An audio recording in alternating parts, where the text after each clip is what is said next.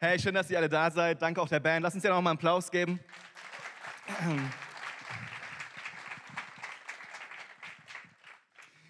So viel Aufmerksamkeit. Ähm, hey, ich freue mich wirklich, dass ihr da seid heute Morgen in den Sommerferien bei diesem heißen Wetter hier im Gottesdienst. Schön, dass du dich aufgemacht hast. Vielleicht bist du tatsächlich das erste Mal hier. Dann nochmal ein ganz herzliches Willkommen. Ich finde es mal mutig, wenn jemand das erste Mal in so eine fremde Kirche geht oder überhaupt das erste Mal in eine Kirche.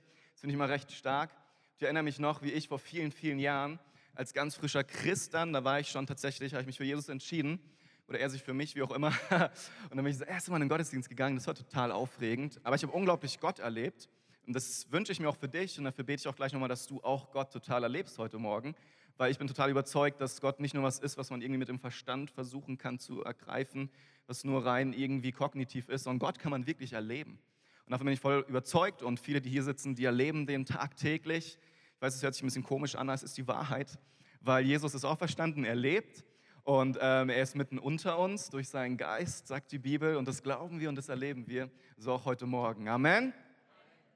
Und ich habe letzte Woche eine Predigt gehalten, hieß Zwangsjacke, Fanatiker und die liebe Kirche. Und ich habe versucht, ja, es blieb auch wahrscheinlich nur beim Versuch, ähm, so ein bisschen so Fragen, die man so generell ans Christentum stellt, zu beantworten. Da würde ich gerne heute weitermachen.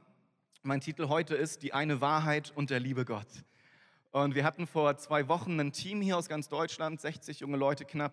Und die sind ähm, drei Tage lang nach Bayreuth in die Innenstadt mit Leuten aus, von uns aus der Gemeinde und haben einfach ähm, ziemlich laut von Jesus erzählt durch ähm, Theaterstücke, Musik. Und, und dann hatten wir sehr viele Gespräche mit Menschen auch aus Bayreuth und aus wahrscheinlich ganz Europa durch die Festspiele, keine Ahnung, wo die alle her waren. Und es war total interessant, einfach so zu hören, ne? was, was denken die Menschen, was glauben die Menschen oder eben auch nicht, was, was hinterfragen die, gerade wenn es zum Thema Christentum und Kirche geht. Und wie gesagt, letzte Woche habe ich die drei Sachen so, ne, Christen, die sind ja alle irgendwie so, also die haben ja eine Zwangsjacke an, ja, denen wird alles fremdbestimmt und wie kann man das heute noch glauben, so im 21. Jahrhundert? So, ne, sollen wir nicht eigentlich irgendwie selber entscheiden, was wir glauben und denken? Warum soll das jemand vorgeben? Fanatiker, ja, so die, die es immer übertreiben. Ganz viele Christen sind Fanatiker oder eben Heuchler. Und dann die liebe Kirche, was die alles so schon angestellt hat. Wie kann man das noch gut finden im 21. Jahrhundert? Wenn dich das interessiert, kannst du es gerne anhören. Oder äh, was noch besser wäre, ein Buch lesen. Das heißt Warum Gott von Timothy Keller. Darauf gründet diese Predigtserie, Predigtserie kann ich es gar nicht nennen, diese zwei Sonntage gründet darauf. Und heute möchte ich eben darüber ähm, sprechen, so die eine Wahrheit und der liebe Gott. Und was meine ich damit? Die eine Wahrheit ist ja dieses, ne, Christen behaupten ja, die Wahrheit zu haben. So, und zwar die einzige Wahrheit. Dummerweise behaupten es aber ganz viele auch von sich. Und wie gehen wir damit um? Und es ist nicht arrogant oder anmaßend, wenn Christen für sich den ähm, Ausschließlichkeitsanspruch haben oder eben sagen, wir allein wissen, wie es läuft. Und der liebe Gott, ne? so wenn Gott Liebe ist, wie kann er? Menschen in die Hölle schmeißen, Leid zu lassen und all diese Dinge. Das sind zwei Riesenthemen, ich weiß. und trotzdem versuche ich heute Morgen, so beide Themen ganz kurz zu beleuchten. So in 30 Minuten, das ist natürlich nicht annähernd genug Zeit. Und viele werden vielleicht unbefriedigt nach Hause gehen, aber vielleicht hilft es dir, so ein paar Denkanstöße zu bekommen. Amen. Hey, ich bete noch und dann würde ich einsteigen. Jesus, ich danke dir, dass es die Wahrheit ist, dass du heute Morgen hier bist, weil du es verheißen hast, versprochen hast und wir das wirklich glauben, dass du Gott bist dass du auf diese Erde gekommen bist, für uns gestorben bist, auferstanden bist, jetzt wieder zur Rechten Gottes sitzt, aber deinen Heiligen Geist ausgesendet hast in diese Welt, die in uns lebt, äh, der in uns lebt, so verrückt sich das auch anhört. Und deswegen bitte ich dich jetzt für jeden, der heute Morgen hier ist, dass er was mitnimmt von deinem Wort, dass er ähm, einfach mehr erkennt, wie du, wie dein Plan ist für die Welt und, und für einzelne Menschen. Aber ich bitte dich auch vor allem für die, die vielleicht hier sind und auf der Suche sind oder, oder skeptisch sind oder es einfach nicht wahrhaben wollen oder können, dass du auch ihm begegnest. Ich glaube wirklich, dass das möglich ist, dass man dich erfahren kann auf einer Ebene, die, die höher ist als nur unsere Vernunft. Und ich bitte dich, dass das heute Morgen geschieht, dass du Herzen berührst und ähm, Menschen begegnest als dem auferstandenen Herrn, der du bist. Das bete ich in deinem wundervollen Namen, Jesus. Und alle sagen Amen. Die eine Wahrheit. Ich habe zwei Aussagen dazu, weil es gibt ja so große Stoßrichtungen, die es geht. Und die eine ist, die erste Folie bitte, das ist, ähm, alle großen Religionen sind gleich wahr und lehren im Grunde dasselbe. Ich weiß nicht, wie es dir geht, ob du das selber denkst oder glaubst oder vielleicht auch als Christ dich schwer tust damit. Weil ich merke das in Gesprächen, ja, du kommst ja irgendwann an diesen Punkt, wo du sagst, Jesus ist halt Gott und deswegen nur Jesus. Ja? Mohammed funktioniert nicht, Buddhismus funktioniert nicht, Hinduismus funktioniert nicht. Und auch die Juden müssen letztlich erkennen, dass Jesus gekommen ist als der Messias. Und, und viele tun sich damit schwer, vor allem Christen auch, weil letztlich du bist doch, du erhebst dich doch automatisch über den anderen, oder? Im Endeffekt sagst du ja doch irgendwie, was du glaubst, ist besser als das, was der andere glaubt. Sonst würdest du es ja auch nicht glauben, oder? Und das ist ein Zwiespalt, in dem wir als Christen leben, in dem aber auch die Menschen stehen, mit denen wir sprechen, und die finden es natürlich arrogant. Wie kann dieser Mann behaupten oder diese Frau, dass er es besser weiß als ich? So, ne? Und dann ist oft eben eine der zwei großen Stoßrichtungen ist, hey, es glauben doch alle sowieso das Gleiche am Schluss, oder? Lehren nicht alle großen Religionen das Gleiche? Und ist es wirklich so wichtig zu sagen, der hat jetzt die Wahrheit oder der? Ich weiß nicht, ob ihr sie kennt, die Ringparabel von Nathan dem Weisen. So, wer kennt das? Darf ich mal kurz fragen? Okay, ähm, spannend. Muss ich doch kurz erklären. Das weiß ich nicht. Ich weiß nicht, ob das heute in der Schule noch gelehrt wird. Die Parabel, ich, ich fasse es wirklich nur ganz kurz zusammen, ist, ist vielleicht ganz interessant, das auch mal so nach ähm, zu googeln, sagt mir heute, ne, nachzulesen, wer macht das noch? Ähm, da ist ein Typ, Mann, Entschuldigung, der hat ähm, einen Ring, der ist ganz kostbar und der vererbt ihn immer an seinen Sohn, den er am meisten liebt, ein bisschen so als Erbe. Und das geht halt so über die Generationen. Ja, ich meine, da ist noch mehr Geschichte dahinter, die lasse ich jetzt aber aus. Und dann ist aber ein Vater irgendwann, der hat drei Söhne und die liebt er alle gleichermaßen. Jetzt ist er natürlich in einem Zwiespalt, so wem gibt er jetzt diesen einen Ring? Und dann kommt auf diese glorreiche Idee, ach, ich lasse den einfach nachmachen. und dann holt er einen Goldschmied und der fertigt zwei Imitate von diesem Ring an, die wirklich exakt gleich aussehen. Und dann schenkt er jedem seiner Söhne diesen Ring und sagt, hey, das ist der echte Ring, ich schenke ihn dir, weil ich dich so lieb habe. So, dann stirbt der Vater und dann merken die drei Söhne, oh, wir haben alle drei einen Ring. Was ist denn hier schiefgegangen? Und dann streiten die sich, wer der Richtige ist und so. Dann gehen sie vor den Richter und sagen, hey, wir haben alle diesen Ring und, und, und entscheid du, wer jetzt, den, wer jetzt wirklich der Erbe ist. So, ja? Und der Richter sagt, hey, ist unmöglich. Wir wissen nicht mal, ob euer Vater den echten hatte, so ungefähr. Ja? Und ähm, letztlich beweist der Ring ja seine Macht oder seine Echtheit darin, dass man wirklich in der Gunst Gottes und bei den Menschen lebt, indem man eben Gutes tut und so weiter und so fort. Sehr vereinfacht wiedergegeben, aber wofür diese Parabel spricht, ist, letztlich weiß ja niemand wirklich, wer die Wahrheit hat. Und letztlich ne, kommt es darauf an, wie du lebst, oder? Weil wenn es wirklich Gott gibt und er ist Liebe, dann, dann musst du dich doch eigentlich bemühen. Und wenn du wirklich an die echte Religion glaubst, den echten Glauben hast, dann, dann lebst du doch so. Und gleichzeitig haben doch alle Religionen im Endeffekt den gleichen Kern.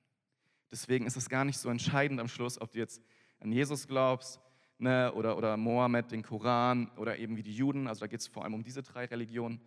Und ähm, Hauptsache, du lebst es, ja, du liebst Menschen, du, du, tust Gutes. Das ist so die Essenz ein bisschen von dieser Geschichte und dass eben auch die einzelnen Religionen doch bitte davon Abstand halten, zu sagen, sind die einzigen richtigen und Toleranz zu üben.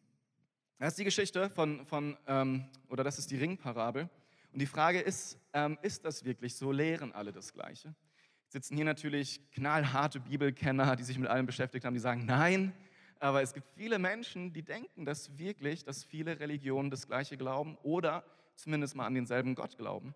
Gerade wenn man so die großen Schriftreligionen wie Judentum, ähm, den Islam und das Christentum anschaut, die glauben doch alle an den gleichen Gott. Ich sage nein, das ist nicht so und ich glaube auch, dass es eigentlich ein bisschen anmaßend ist zu behaupten, alle glauben dasselbe. Wie ist es zum Beispiel mit Sekten, die ähm, den Selbstmord ja, irgendwie lehren und sagen, hey, lass uns alle umbringen für einen Gott. Oder es gibt Religionen, die bringen Kinderopfer. Die töten Säuglinge, ja, so, so verrücktes Zeug. Glauben die alle wirklich das Gleiche und an denselben Gott?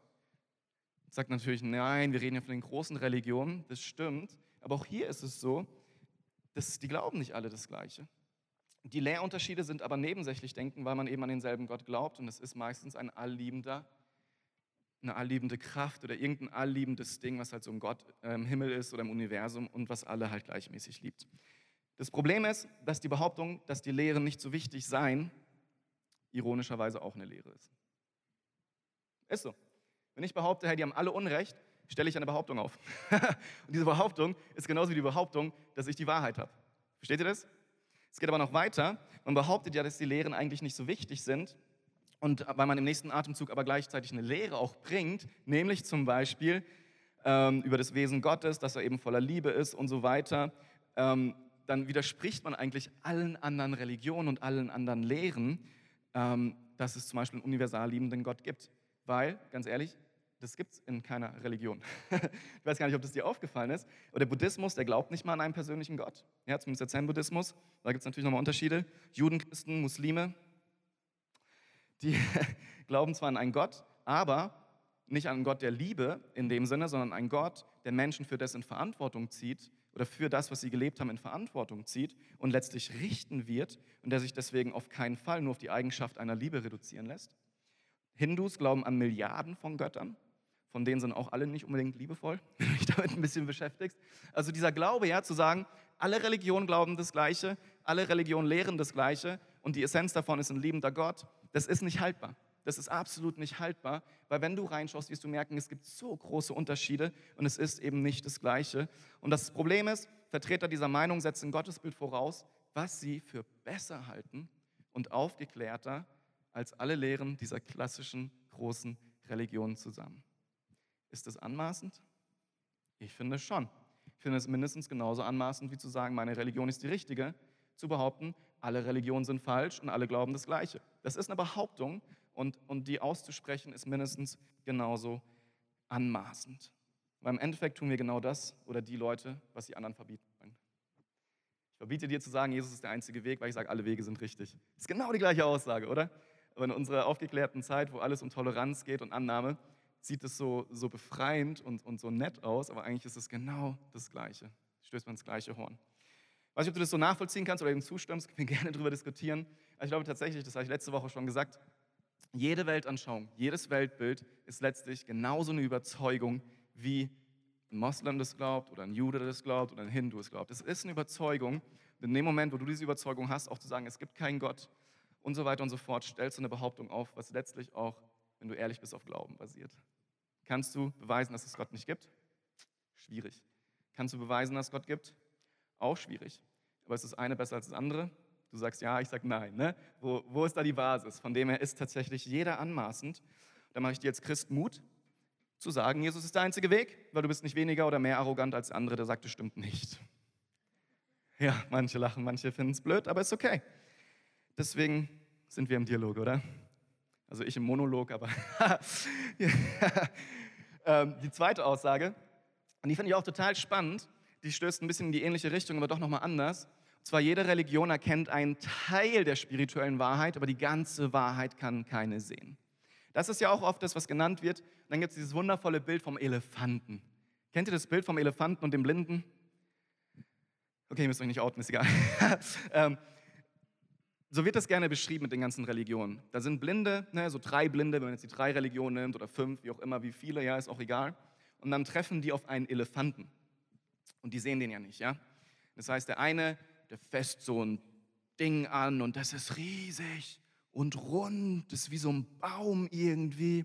Ist der Fuß oder das Bein. Ein anderer sagt, nee, nee, nee, nee, nee, nee, das ist gar nicht so, das ist total lang und geschmeidig, wie so eine Schlange, so ist das.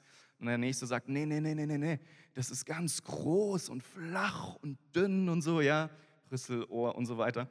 Und so geht es so, ne, nimmt es so seinen Lauf und jeder erkennt quasi nur ein Stück der Wahrheit. Und so sagen dann, das kommt auch ganz oft in Gesprächen vor, ja, wie kannst du denn behaupten als Christ, dass du jetzt die ganze Wahrheit kennst? Ich glaube, jeder kennt nur ein Stück. Und du hast halt dieses Stück für dich und die haben dieses Stück für sich. Und am Schluss muss man das halt alles zusammennehmen. Und das Bild, das dann gibt dann vielleicht die Wahrheit. Ja?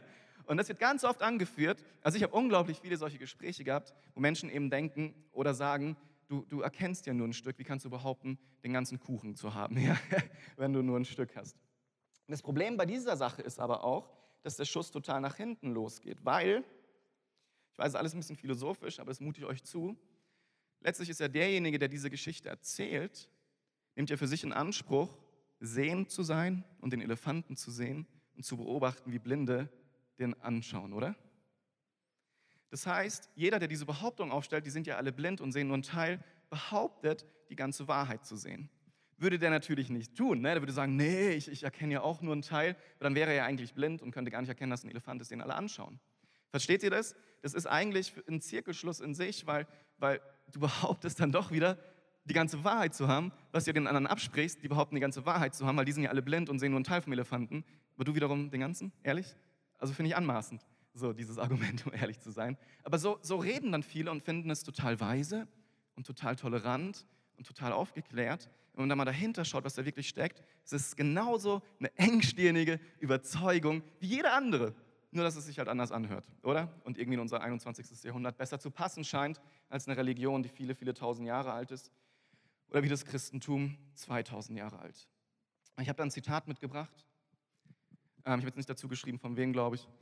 Ähm, sie sieht demütig aus, die Versicherung, dass die Wahrheit ja viel größer ist als alles, was Menschen fassen können. Aber wenn sie als Mittel benutzt, um alle Wahrheitsansprüche für ungültig zu erklären, ist sie nichts als die höchst anmaßende Behauptung, über ein Wissen zu verfügen, das allem anderen Wissen überlegen ist. Wir müssen hier fragen, was ist denn der absolute Bezugspunkt, von dem aus du behauptest, in der Lage zu sein, all die absoluten Behauptungen, die diese verschiedenen heiligen Schriften aufstellen, relativieren zu können. Woher soll man wissen, dass keine Religion die ganze Wahrheit sieht, wenn man nicht selber über die ganze Wahrheit verfügt? Das ist natürlich ein bisschen ein Totschlagargument, aber es ist nicht mehr ein Totschlagargument, als zu behaupten, ja, du hast nur einen Teil der Wahrheit. Also man läuft am Endeffekt doch wieder, ne, vielleicht auf Unentschieden aus, ich weiß es nicht. Aber letztlich ist es kein Argument, was du wirklich nehmen kannst, um zu sagen, die Religionen haben alle keine Ahnung, weil du in dem Moment behauptest, du hättest sie. Das ist genauso anmaßend. Deswegen ist der Wahrheitsanspruch des Christentums wirklich anmaßend. Ich glaube tatsächlich nicht, weil, wie ich es versucht habe darzustellen, letztlich jede Überzeugung, die du hast, eine Überzeugung ist. Jede. Egal, ob du sagst, es gibt gar nichts oder es gibt das oder, oder ihr habt alle recht oder ihr habt alle nicht recht. Es ist alles letztlich eine Aussage einer Überzeugung, die du in deinem Herzen trägst. Es ist eine Überzeugung, die du hast. Das ist deine Weltanschauung, das, wie du geprägt bist, vielleicht auch, wie du dich entwickelt hast, vielleicht auch, wie du wissenschaftlich denkst, Dinge beweisen zu können. Letztlich ist jeder Standpunkt, den du einnimmst, gewissermaßen ausgrenzend und ja, anmaßend. Und es ist, finde ich, total befreiend, weil ich merke das schon manchmal. Wie kann ich damit sagen, dass ich an Jesus glaube? Weil er denkt, ja, das ist arrogant. Oder merke ich, es ist egal, was er für ein Gegenargument bringt. Wir, wir, kommen da immer wieder aneinander und es ist letztlich aber nicht, kann man sagen, oh, der hat mehr Recht, der ist toleranter. Letztlich ist alles gleich intolerant, wenn man so sagen möchte. Wenn du denkst, du weißt es besser, hey, red gerne mit mir nach, ich finde es nicht total spannend. Ähm, aber, aber, ich glaube echt, dass egal welche Weltanschauung du hast, es ist eine Überzeugung. Und ähm, genau, ich glaube, dass der Grunddenkfehler dahinter tatsächlich ist, dass Skeptiker, der glaubt, dass jede Behauptung im Bereich der spirituellen Realität, die Wahrheit zu erkennen, falsch sein muss. Ähm, also jeder Skeptiker, der das sagt, dass jede Realität ja, dieser spirituellen, jede Aussage darüber, die falsch ist, der hat ja letztlich auch eine Überzeugung und einen Glaube. Und das Leuten klar zu machen, das ist manchmal gar nicht so einfach, aber das hilft total, Menschen auch mal über sich selbst reflektieren zu lassen. Stimmt, ich habe ja eigentlich auch ein Glaubenssystem, nur nenne ich es Atheismus oder nenne ich es Aufklärung oder nenne ich es sonst was. Dazu kommt auch noch, und damit schließe ich den Punkt ab, die Behauptung, dass die Religion X die einzig richtige ist, ist von dem her nicht engständiger als in einer gewissen Form über Religion Y zu reden. Also in einer gewissen Form Y über eine Religion zu reden. Sprich, wenn ich den Islam schlecht mache oder das Judentum oder das Christentum und sage, hey, das ist doch Steinzeit, wie kann man das noch glauben, ist es genauso schlecht, wie zu behaupten, hey, Jesus hat gelebt. Ich glaube, ihr habt den Punkt jetzt bekommen, oder? Bei mir ist ganz wichtig, dass auch als Christen Mut bekommt zu sagen, hey, das ist nicht arrogant, das ist nicht engstirnig, sondern es ist einfach, was ich glaube. Und jeder glaubt was auf dieser Welt. Jeder, auch wenn er sagt, er glaubt nichts, glaubt er ganz nichts, oder? Und das ist halt was, ich hoffe, das hilft dir. Spannend ist, was Jesus dazu sagt. Jesus sagt nämlich zwei Dinge, die ich euch mitgebracht habe, in Johannes 14 jeweils. Er sagt, ich bin der Weg, die Wahrheit und das Leben und niemand kommt zum Vater außer durch mich. Und das ist ja genau dieser Vers, der ganz, ganz, ganz, ganz vielen Probleme verursacht. Weil das ist dieser Ausschließlichkeitsanspruch von Jesus. Er sagt, hey Leute, ich bin der einzige Weg zu Gott. Was das heißt ist, jeder, jeder, alle, ja, schließt niemanden aus, der nicht an Jesus glaubt, kommt nicht zu Gott. Wow, das ist Zündstoff. Es ist mega arrogant. Aber wenn du glaubst, Jesus ist es nicht, bist du genauso arrogant, weil du was anderes glaubst. Und, und Jesus hat es aber gesagt. Jetzt ist die Frage, was machen wir damit? Und damit ist der nächste Satz, den er nur ein paar Verse später sagt. Jesus sagt, wer mich sieht, der sieht Gott. Das heißt, Jesus behauptet von sich, Gott zu sein. Da steht eigentlich, sieht den Vater in Johannes 14, Vers 9, aber den Vater, das meint ja Gott. Sprich, da ist ein Typ, der ist ja historisch belegt, der hat gelebt, das ist besser belegt als jede historische Person überhaupt. Ähm, Jesus hat gelebt, er war da als Wanderprediger, er ist am Kreuz gestorben. Bis dahin sind sich alle Historiker einig. Ja? Das ist das bestbelegte historische Ereignis, was es gibt auf dieser Welt. Und ähm, dieser Jesus, glauben wir, ist dann noch auferstanden und so, das lässt sich jetzt nicht mehr so ganz gut belegen. Aber jeder Historiker glaubt es, die Lehren, die von ihm überliefert sind, viele sagen, die wurden ja verfälscht und sonst was. Wenn du dich wirklich ernsthaft damit auseinandersetzt, wirst du merken, die sind besser belegt als jede andere Aussage, auch von anderen Religionen. Und dieser Jesus, der sagt, ich bin Gott. Das sagt er. Jetzt gibt es drei Möglichkeiten. Entweder er ist ein Lügner, ja, oder er ist totaler Spinner, ein Psychopath, oder er ist Gott. das sind so die drei Optionen, die man hat, oder? Und wenn wir jetzt sagen, er ist ein Lügner, dann ist die Frage, ähm, ja, also in der Zeit im Judentum rumzulaufen und zu behaupten, ich bin Gott, das ist ein bisschen so selbstmordgefährdet. also total. Und dann sind tatsächlich Leute aufgestanden, die haben gesagt, hey, ich bin Messias oder sowas, aber niemand hat gesagt, ich bin Gott.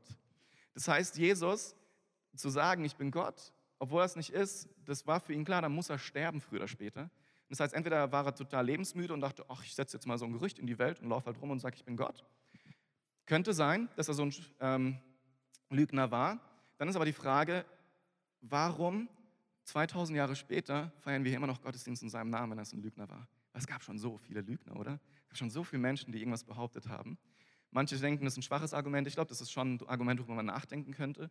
Oder auch viele Märtyrer, die trotzdem dann gestorben sind. Ich meine, er hatte ja Jünger, ne, diese zwölf Apostel, das wurden immer mehr.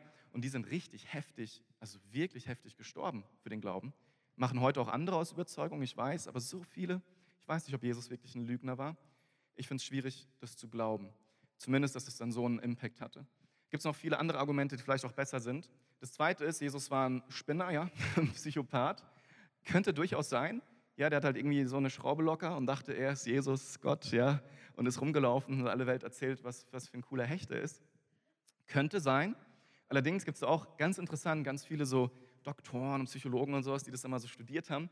Die sind zum Schluss gekommen, dass es schwierig ist, weil so die typischen Sachen für einen Psychopathen, ja, die sind halt doch mal anders. Die sind in der Regel zum Beispiel sehr egozentrisch, ja, also auf sich bezogen. Jesus war extrem demütig. Er hat sein Leben gelassen. Er hat gedient. Er hat immer wieder eigentlich gar nicht von sich geredet, sondern auf jemand anders gedeutet.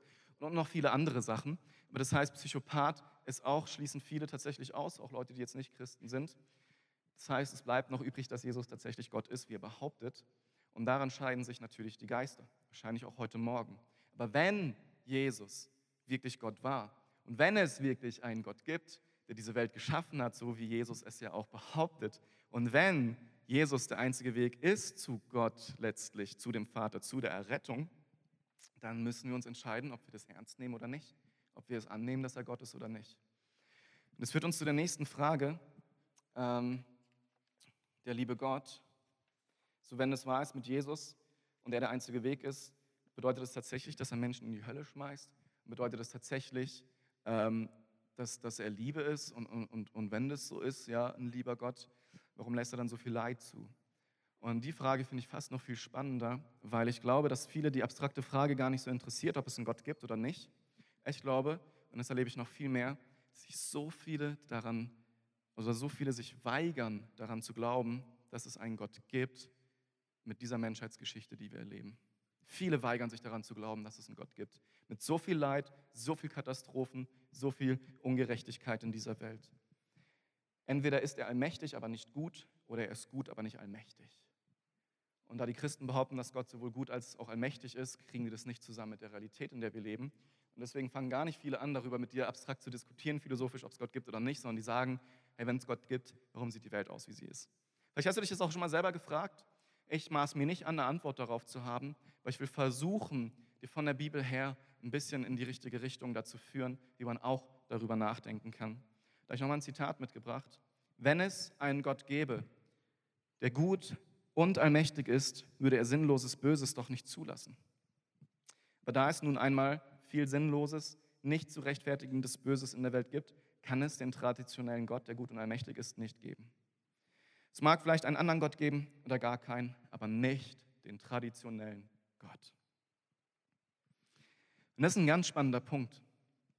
Und wie gesagt, ich, ich habe in der Kürze, kann ich sicherlich nicht so tief darauf eingehen, wie ich gerne würde. Aber ein Punkt ist, es gibt viel Ungerechtigkeit und Böses in der Welt. Und wir fragen uns manchmal, ne, was, was ist der Grund dafür? Aber kann es vielleicht sein, dass wir den Grund nicht erkennen und es tatsächlich einen gibt? Das vielleicht einfach mal in den Raum gestellt. Kann es sein, dass alles, was dir passiert, gar nicht so grundlos ist, und du denkst, es ist sinnlos, es ist grundlos, ne? warum, warum muss mir das passieren? Das ist unfair und ungerecht. Und wenn es Gott gäbe, würde er es doch nicht zulassen. Vielleicht doch, weil er damit ein höheres Ziel verfolgt. Und vielleicht ist es ein billiger Trost, aber ich glaube, es gibt sehr, sehr viele Menschen, die durch Katastrophen, durch Schicksalsschläge durchgegangen sind und danach sagen, wow, das hat mir das und das und das gebracht, das habe ich darin erkannt, das hat mich gestärkt, das hat mich zu einer besseren Persönlichkeit, was auch immer. Aber viele nehmen diesen Kummer und diesen Schmerz, den sie erlebt haben, und schöpfen daraus etwas Neues, etwas Kraftvolles und merken, es war nicht umsonst. Und das ist natürlich stark, wenn du an diesen Punkt kommst und, lange kommen nicht alle an diesen Punkt. Aber ich glaube, das lässt schon mal erkennen, das ist ja nicht nur bei Christen so, das ist ja bei vielen Menschen so. Ich weiß nicht, wenn du dich ein bisschen damit beschäftigst, mit Schicksalsschlägen, viele sagen, wow, da, da habe ich, das hat echt Bedeutung gehabt. Und das heißt, es war nicht bedeutungslos. Und das ist dann die Frage, so ob alles Leid in der Welt, ist es wirklich sinnlos? Ist es bedeutungslos? Passiert es einfach so, weil da irgendein komischer Gott im Himmel ist, der mit uns hier halt ne, sein Spiel treibt? Ich frage es dich einfach. Und der andere Punkt ist, und den finde ich noch viel spannender, woher kommt denn unser Gerechtigkeitsempfinden? Warum finden wir das denn ungerecht und gemein, wenn es Leid in der Welt gibt? So viele sagen das, ne, oh, wenn es Gott gibt, der wird es doch alles nicht zulassen, das ist ja unfair und ungerecht und gemein und böse. Und ich frage mich dann manchmal, warum empfindest du überhaupt so? Weil was du behauptest, ist ja, es gibt keinen Gott, alles ist durch die Evolution erschaffen worden. Und wenn du mal die Evolution anschaust, das bedeutet ja eigentlich die ganze Zeit fressen und gefressen werden. Das bedeutet ja die ganze Zeit Leid. Das bedeutet ja die ganze Zeit, dass das Stärkere das Schwächere verdrängt. Das bedeutet, das ist eigentlich ganz natürlich.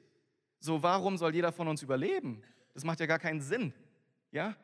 Und manche gehen sogar zu weit, um zu sagen, ähm, lass uns keine Kinder mehr gebären, ne, wegen dem Klimaschutz, ne, andere Sachen. Ähm, lass uns die Weltbevölkerung ähm, reduzieren. Und da ist ein riesen Aufschrei, so, boah, das kann man doch nicht machen. Äh, ist doch Evolution. Warum sollen alle Starken jetzt draufgehen, weil wir so viel Schwache haben? Ich weiß, wir sind alle voll schockiert, weil wir natürlich meisten hier Christen sind, ja. Äh, ich ich, ich glaube das auch nicht, ja, keine Sorge. Aber, aber, wenn du mal rein rational darüber nachdenkst, über Evolution und, und was ja die meisten glauben und, und dass das alles so sich entwickelt hat und entstanden ist, warum, woher dieser Gerechtigkeitsempfinden und warum ist Leid was Gemeines? Es ist doch total normal. Ist doch total normal. Das muss uns doch nicht schockieren. Oder gibt es vielleicht doch einen Maßstab außerhalb oder über der Natur? Und die Frage ist, und da streiten sich ja ganz, ganz, ganz, ganz viele drüber, kann es überhaupt Moral ohne Gott geben? Und wenn ja, woher nehmen die, wir die?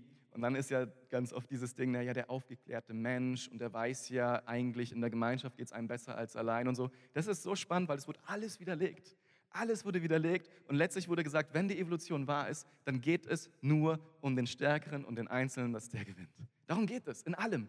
Und, und, und egal von welcher Seite du es anschaust, wissenschaftlich, philosophisch, soziologisch, keine Ahnung, psychologisch, ich glaube schon, was es auch alles gibt, das macht keinen Sinn, ohne irgendetwas Externes Moral zu haben in dieser Welt. Das macht keinen Sinn. Und gerade wenn du so verschiedene Stammeskulturen oder sonst was anschaust, die, die echt noch ein bisschen so in unseren Augen, was natürlich auch schon wieder ethnozentrisch ist, ehrlich gesagt, aber zurückgeblieben sind, ja, weil die immer noch leben wie vor 2000 Jahren, da, da spürst du auch schon Dinge, wo du dich fragst, woher haben die Moral? Oder vielleicht leben die eine ganz andere Moral. Und, und letztlich kommst du aber immer wieder an den Punkt, Menschen aus sich heraus, es macht keinen Sinn, irgendeinen Maßstab oder Moral zu haben. Und spannend ist heute in unserem 21. Jahrhundert, es gibt ganz viele junge Leute und die werden plötzlich, stehen viel mehr auf wieder für Gerechtigkeit, viel mehr auf für in dem Sinne moralische Standards. Wenn man sie fragt, woher nimmst du die denn, sagen die ja, keine Ahnung, finde ich aber gut. Und vor gar nicht so langer Zeit wusste jeder, hey, wir nehmen die von der Bibel. Wir sind ein christlich geprägtes Land. Unsere Werte kommen von Gott. Weil wir als Menschen Gottes Ebenbild sind, von ihm geschaffen sind, hat jeder Mensch einen Wert. Jeder einzelne Mensch ist wertvoll und jeder Mensch hat ein Menschenrecht. Ohne Christentum, wie willst du das denn, woher nimmst du denn dieses Menschenrecht? Wie gesagt, es ist definitiv kontra Evolution und viele junge Leute ohne Gott sagen, doch, das glaube ich, das finde ich so gut. Sie haben im Endeffekt keine Grundlage dafür, was ich total spannend finde. Und ich hoffe, dass sie wieder diese Grundlage bekommen, die wir in Jesus finden. Ich weiß, dass manche das vielleicht auch billig finden und sagen, gut, das hilft mir jetzt nicht so weiter. Aber vielleicht hilft dir der nächste Punkt. Und zwar ähm, ist ja auch spannend, dass Schicksalsschläge, Leid, ja, wie Krankheiten, wie, wie Naturkatastrophen, die treffen ja jetzt nicht nur Ungläubige, oder? Also sobald du Christ bist, passiert dir nie wieder was. Ja, was ein Quatsch. Alle trifft es. Alle.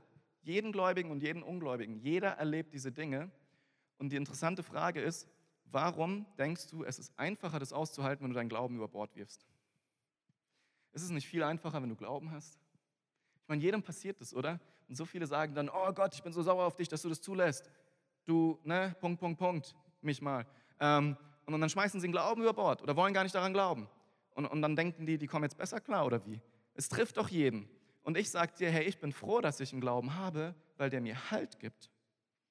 Und wisst ihr, obwohl nicht jedes Leid erklärt wird durch den Glauben, kann er uns ungeheuer helfen, dem Leiden nicht mit Verbitterung und Verzweiflung zu begegnen, sondern mit Hoffnung und mit Mut. Und woher nehmen wir den? Und damit komme ich zu meinem letzten Punkt, der aber noch ein bisschen dauert. Jesus selbst hat gelitten. Und wisst ihr, was so spannend ist? Jesus war ja auf der Welt, das ist historisch bestätigt, er ist gekreuzigt worden und so, ne? das ist hoffentlich Konsens. Aber Jesus ist ganz anders als so manche Helden und Märtyrer überhaupt nicht heldenhaft ans Kreuz gegangen. Der ist überhaupt nicht heldenhaft gestorben. Der hat eine richtig schlechte Figur abgegeben, als es um seinen Tod ging. Aber so richtig. Und ich weiß auch nicht, ob dir das als Christ bewusst ist. Aber wisst ihr, Jesus war im Garten Gethsemane an dem Abend, an dem er verhaftet wurde, an dem Abend, bevor er hingerichtet wurde. Und da betet er und er ist voller Angst und Depression, also total. Er sagt zum Beispiel, ich zerbreche beinahe unter der Last, die ich zu tragen habe. Ja, er litt solche Todesängste, dass er in einen Schockzustand gekommen ist. Ähm, Lukas, ein historischer ähm, Schreiber der Bibel, der tatsächlich historisch die Fakten gesammelt hat von Augenzeugen und so, der das Evangelium, das Lukas-Evangelium geschrieben hat, der schreibt, wie sein Schweiß zu Blut wurde. Und das ist tatsächlich medizinisch möglich durch einen extremen Schockzustand. Das heißt, Jesus hat wirklich Qualen gelitten, weil er nicht sterben wollte. Ganz anders als seine Jünger teilweise, die gesagt haben, hey, für den Herrn, die noch auf den Scheiterhaufen gerufen, Scheiterhaufen gerufen haben, Gott, lass dieses Licht in der ganzen Welt scheinen und so, also voller Mut und Zuversicht. Ganz anders Jesus. Und er sucht sogar einen Weg, nicht ans Kreuz gehen zu müssen. Vater, wenn es möglich ist, bewahre mich vor diesem Leiden, betet er. Er sagt, hey, lass diesen Kelch an mir vorbeigehen. Nicht dein, mein Wille, sondern dein Wille geschehe, sagt er dann. Und auch am Kreuz. Ich meine, Jesus hängt am Kreuz und er ruft nicht aus, jetzt erst recht, meine Jünger, ja, zeigt allen, dass ich der König bin, dass ich Gott. Das macht er gar nicht. Wisst ihr, was er macht? Er hängt am Kreuz und ruft aus, Vater, mein Vater, warum hast du mich verlassen? Das ist Jesus, wie er stirbt. Und die Frage ist, warum stirbt er so kläglich? Also ich mache mir fast nicht an, das so zu sagen, aber im Vergleich, gerade auch zu anderen Christen, die in seinem Namen gestorben sind, ist es wirklich kläglich. Warum tut er das? Warum tat sich Jesus so viel schwerer mit seinem Tod als andere? Um das zu verstehen, möchte ich ein theologisches Wort reinwerfen. Vielleicht hast du es schon mal gehört, die Dreieinigkeit. Das ist auch, warum wir glauben, dass Jesus Gott sein kann und gleichzeitig Sohn sein kann, weil wir glauben, dass Gott eins ist und trotzdem aus dreien besteht. Und das ist nicht so einfach zu verstehen. Es gibt Gott den Vater, Gott den Sohn und Gott den Heiligen Geist. Und der offenbart sich in der Bibel immer wieder in diesen drei Persönlichkeiten oder auf diese drei Arten. Und schon von Anfang an war Jesus mit in der Schöpfung beteiligt. Er war kein Geschöpf. So Jesus wurde nicht geschaffen von Gott, das denken ja viele, dass er auch ein Prophet war, ein normaler Mensch, also ein Geschöpf Gottes. Weil Jesus war Gott, er hat die Welt mit geschaffen. Ja, es heißt ja, durch das Wort wird die Welt geschaffen. Jesus war dieses Wort. Und das Spannende ist, dass diese Dreieinigkeit, das ist eine unglaubliche, also wir können uns gar nicht vorstellen, aber es ist so eine intime, innige Beziehung, geprägt von Liebe, von, von Vertrautheit, von du kannst dir die beste Beziehung auf der Erde vorstellen, das ins Unendliche ja, multipliziert oder so. Und, und, und das war ja diese Dreieinigkeit und aus dem Überfluss davon haben, hat Gott ja die Menschen geschaffen. Deswegen als sein Ebenbild sehen wir uns ja auch nach Beziehungen, nach Liebe und all das. Und, und Gott hat das mit Jesus und dem Heiligen Geist gelebt. Und dann ist Jesus auf die Welt gekommen und wurde Mensch. Ein Teil von Gott ist auf diese Welt gekommen und wurde tatsächlich Mensch. Und welche Religion auf dieser ganzen Welt lehrt es, dass Gott selber auf diese Erde kommt, ein Mensch wird von uns und dann leidet. Leidet. Er wurde verraten, er wurde angelogen, er wurde verlassen, er hat Einsamkeit erlebt, er hat Verrat erlebt, er hat Schläge erlebt, er hat, er hat alles erlebt, bis sogar zu dem Tod hat er alles erlebt. Jesus hat alles erlebt und deswegen glauben wir Christen auch, dass wir in dem Glauben so einen großen Trost finden. Wir glauben nicht an einen Gott, irgendwie ganz heilig da oben schwebt und das überhaupt nicht nachvollziehen kann, wie es ist zu leiden, weil er ja perfekt ist, sondern wir glauben an einen Gott, der auf die Erde gekommen ist, schwach geworden ist und selber gelitten hat. Und Jesus tut es, er kommt auf die Erde und er erlebt Folter, Gefängnis, Ungerechtigkeit, wie Menschen trauern, all das. Und am Kreuz ging er noch weit, weit, weit darüber hinaus. Und wisst ihr, warum Jesus so einen kläglichen Tod gestorben ist? Warum er dann nicht so heroisch gestorben ist? Weil in dem Moment, wo Jesus am Kreuz hing, da hatte er nicht nur körperliche Leiden. Ich glaube, die waren auch überhaupt nicht das, worum es ging bei ihm. Sondern was er erlebt hat, war Trennung von Gott. Und nochmal zur Dreieinigkeit. Von Ewigkeit zu Ewigkeit her können wir uns nicht vorstellen, wenn wir uns Ewigkeit nicht vorstellen können, ist er ja eins mit Gott, weil er, weil er Gott ist. Und dann kommt er auf die Erde, ist immer noch in der Beziehung zu Gott. Und dann stirbt er aber am Kreuz. Und die Bibel nennt es so, dass alle Sünden, alle Schuld der ganzen Welt dann auf ihn geworfen wird, auf ihn lastet. Er stirbt letztlich für dich. Und in diesem Moment, wo diese ganze Schuld auf ihm lastet, ist er von Gott getrennt. Und er ruft, mein Gott, mein Gott, warum hast du mich verlassen? Und als er im Garten Gethsemane betet, da hat er schon einen Vorgeschmack auf diesen Höllentrip. Da hat er schon einen Vorgeschmack auf diese Trennung. Und das ist das, was er sich nicht vorstellen kann. Was das Allerschmerzhafteste, Allerschlimmste ist, weil für ihn war dieser Moment wahrscheinlich wie eine Ewigkeit, getrennt zu sein von Gott. Aber er macht es, damit wir nicht auf ewig von Gott getrennt sein müssen. Und er stirbt diesen Tod und deswegen war es so, so, so, so viel, viel schwerer für Jesus als für alle anderen, die vielleicht auch gestorben sind in seinem Namen. Weil er dieses Leid auf sich genommen hat, der ganzen und an unserer Stelle erlebt er die ewige Trennung von Gott. Und wisst ihr, warum er das getan hat? Um die Schöpfung zu erlösen. Um wirklich Menschen zu erlösen. Er zahlt die Strafe für unsere Sünden, damit er eines Tages das Böse und das ganze Leiden auf dieser Welt vernichten kann, ohne uns vernichten zu müssen. Vielleicht kann die Marie nach vorne kommen. Wisst ihr, es gab schon mal die Sinnflut und das Spannende ist ja, fast in allen Kulturen kommt es irgendwie in irgendeiner Form vor. In allen Mythologien ist von der Sinnflut die, die Rede. Und Gott hat es ja schon mal gemacht. Ja, die Menschen, die waren alle total verdorben, die haben sich alle nur um sich selbst gedreht, haben Kriege geführt, Menschen missbraucht, Sklavenhandel, alles Schlimme, was heute ist. Das gibt es ja nicht erst seit 100 Jahren oder so. Das gibt es schon seit Menschheitsgedenken, seit es Menschen gibt. Und Gott hat gesagt, hey, da habe ich keine Lust mehr drauf.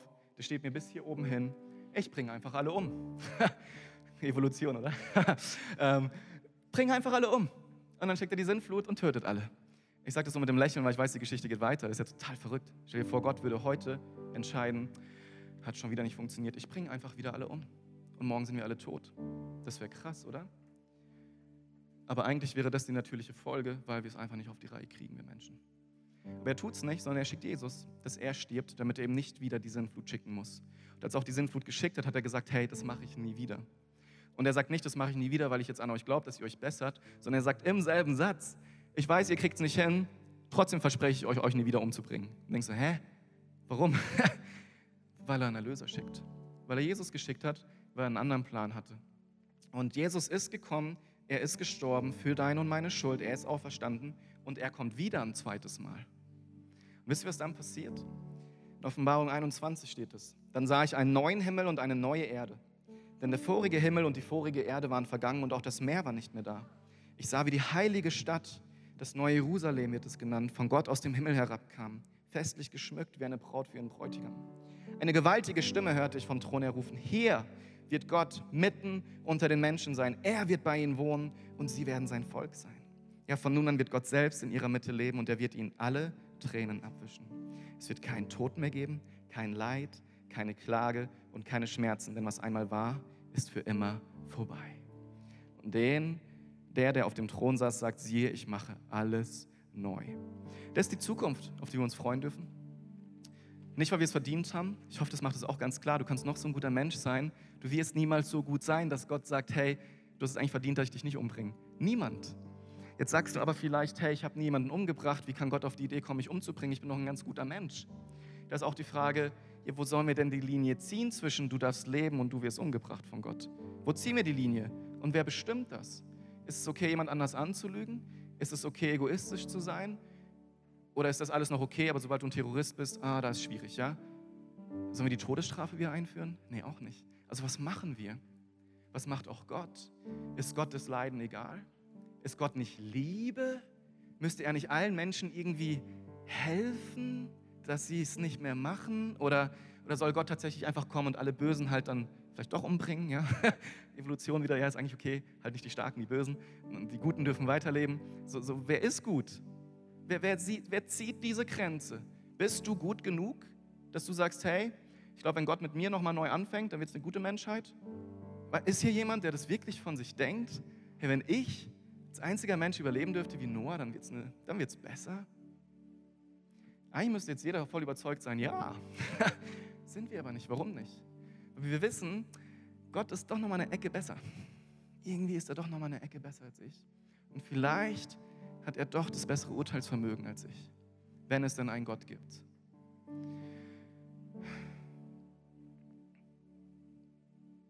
Aber wenn Gott Liebe ist, wie kriegen wir das hin? Wie kriegen wir das hin, dass er doch nicht alle irgendwie bestraft oder vernichtet? Aber was ist da mit dem Terrorist? Will ich, dass der dann auch Liebe kriegt oder nicht? Oder der Kinderschänder? Oder der Priester, der kindersexuell ist? Also, Gott, wie? Warum lässt er Leid zu? Warum lässt er zu, dass Menschen das machen, Gott? Wenn es dich gibt, warum? Es ist ein Kreislauf. Er soll die doch wieder umbringen. Merkt ihr was? Es ist total schwierig, diese Frage zu beantworten. Es gibt so viel Leid in dieser Welt, weil es Menschen gibt, die egoistisch sind. Es gibt so viel Leid. Ich will jetzt echt nicht politisch werden, aber allein weil du wahrscheinlich bestimmte Klamotten trägst, leiden andere Menschen darunter, die die herstellen müssen. Wir leben in dieser Welt. Keiner von uns ist unschuldig. Niemand. Und keiner würde wahrscheinlich denken, mit mir fängt eine bessere Menschheit an, weil wir uns kennen, oder? Wir wissen, wie schlecht wir sind. Wisst ihr, dass Gott so sehr leidet an dem Leid in dieser Welt? Ich habe euch das versucht, über Jesus deutlich zu machen. Ich meine, er hat sogar selbst Leid auf sich genommen. Weil ich glaube, Jesus bzw. Gott, bei jedem einzelnen Unrecht, was in dieser Welt passiert, da wird er richtig zornig. Und wir denken irgendwie, Liebe und Zorn passt nicht zusammen. Aber warum nicht? Soll Liebe gleichgültig sein? Was ist denn, wenn du Familie hast?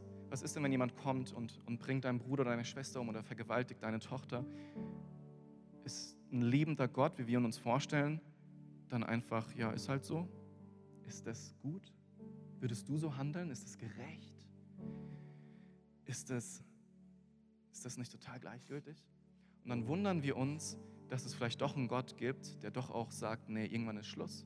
Irgendwann gibt es eine Strafe. Irgendwann ist Schluss. Irgendwann werde ich mal richten. Da sind dann ganz viele Menschen wieder so, nee, das kann doch nicht sein, Gott ist doch Liebe. Also doch alles Unrecht wieder. Also ihr merkt es, oder? Es ist sehr schwierig, wenn wir uns dem ernsthaft stellen, wenn wir die Frage mal Raum geben. Aber wisst ihr, ich bin dankbar, dass Gott nicht nur Liebe ist. Ich bin dankbar, dass Liebe so viel mehr ist, als wir wir oft Liebe verstehen. Liebe ist gerecht. Liebe ist auch mal zornig. Und ich bin froh, dass Gott kommen wird, um zu richten. Nicht, weil ich gut bin, nicht, weil ich gut bin, aber weil ich erkenne, dass ich ein Problem habe. Und so viele Menschen begehen Unrecht, so viele Menschen nutzen andere aus, so viele Menschen sind so fies und gemein. Und ich freue mich auf den Tag, wo die gerichtet werden. Es ist total lieblos, denkst du. Ich denke, das ist Gerechtigkeitsempfinden. Und ich bin froh, dass ich das noch habe. Das heißt aber nicht, dass ich richte, sondern dass ich Gott vertraue, dass er es tut. Wenn diese Person aber einsieht, dass sie Unrecht getan hat und Gott sagt, hey, es tut mir leid, dann bin ich auch aufgerufen zu sagen, wow, ob ich es mag oder nicht, ist jetzt mein Bruder, meine Schwester und ich will ihm auch vergeben. Und das ist gar nicht so einfach. Aber merkt ihr was? Liebe, die kostet einen Preis. Dass diese Menschheit wieder auf die Reihe kommt, das kostet einen Preis. Und diesen Preis hat Jesus gezahlt. Und ich möchte euch noch ein Bild zeigen. So sehen es nämlich viele. Da ist Jesus, der klopft an deine Herzenstür und er sagt, lass mich rein. Ja, warum? Damit ich dich retten kann. Ja, wovor denn? Ja, vor dem, was ich dir antue, wenn du mich nicht reinlässt. Ja, das ist, wie Menschen das sehen. Ja, warum soll ich denn an Gott glauben? Ja, weil er dich sonst in die Hölle schmeißt. Ja, dann glaube ich lieber gar nicht an Gott. Schmeißt Gott Menschen in die Hölle? Ich möchte mal versuchen, das zu erklären. Die Hölle ist ja, ne, da ist dann irgendwie so ein komisches Wesen mit Hörnern und einem Schwanz und einem Dreispitz, was du die ganze Zeit so ne, irgendwo hinpiekst. Und da ist dann Feuer und es tut weh und so. Schwieriges Bild, ja. Jesus hat tatsächlich sehr viel über die Hölle gesprochen und über die Strafe, die Menschen treffen wird, wenn sie eben nicht glauben. Aber nicht um Menschen das zu gönnen, denen es zu wünschen, sondern einfach nur eine Realität aufzuzeigen. Und er ist extra gekommen. Und wenn wir jetzt wirklich glauben, dass Jesus Gott ist, dann müssen wir uns das mal vorstellen. Da ist ein Gott, der sieht alles Treiben auf dieser Welt seit Tausenden von Tausenden Jahren. Er entschließt irgendwann, ich bringe alle um, merkt aber auch, das wird eh nicht funktionieren, ähm, schickt dann Jesus.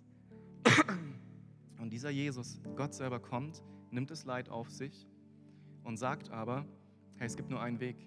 Ihr habt es alle nicht verdient. Wenn Gott wirklich jetzt überlegen müsste, wen bringe ich um und wen lasse ich am Leben, sorry, alle.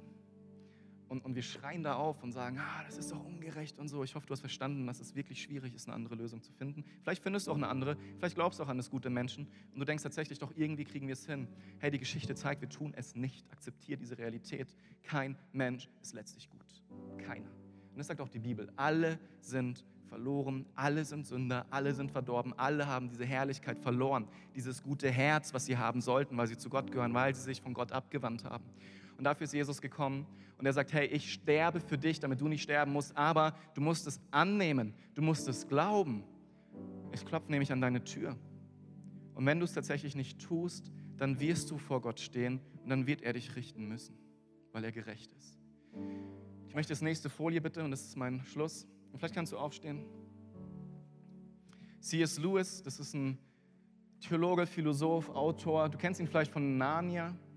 Und er hat ein Buch geschrieben, das heißt Die große Scheidung. Und letztlich beschreibt er die Hölle als einen Ort, wo es einfach darum geht, getrennt zu sein von Gott. Und ein anderer Pastor hat mal gesagt, dass du hier auf der Erde als Christ der Hölle so nah bist, wie du es jemals sein wirst. Weil du irgendwann dann mit Gott im Himmel bist, wo wir wissen, dass der Himmel auf die Erde kommt und so egal. Und du als Nicht-Christ, und ich sage bewusst Nicht-Christ, auch wenn es arrogant ist, ja, Du als Nicht-Christ wirst hier auf der Erde dem Himmel niemals so nahe sein, niemals wieder so nahe sein wie jetzt in diesem Leben, weil du am Schluss vor Gott stehst und er wird richten, ob du in die Hölle kommst oder in den Himmel, um bei diesen Wörtern zu bleiben.